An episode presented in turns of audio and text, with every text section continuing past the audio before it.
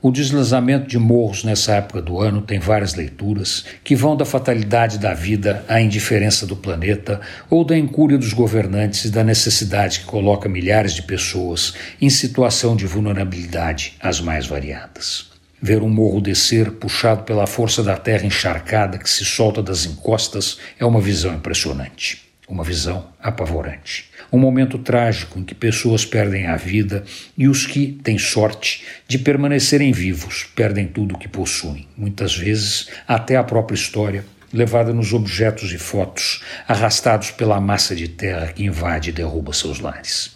As imagens das ruas tomadas pelo barro, as cicatrizes abertas nos morros, os restos de casas saindo do meio da lama acumulada, tudo nos fala da tragédia do drama apavorante que aconteceu naquele determinado local e cobrou seu preço em vidas e destruição.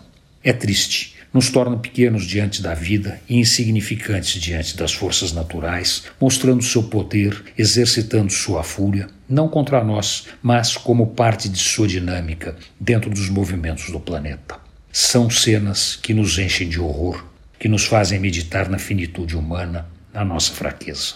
Mas as cenas realmente dramáticas, as que não tem como esconder, que nos tocam no fundo da alma e abrem com portas inimaginadas, escondidas no DNA humano, são as cenas em que o ser humano é o personagem principal. Em que um olhar perdido, uma lágrima escorrendo, ressalta o barro colado na face e nos conta que aquela pessoa estava lá, não como espectador, mas como parte do drama. Nos conta que as vítimas eram inocentes e só lhes resta colher os cacos. Por isso, ficamos diminuídos.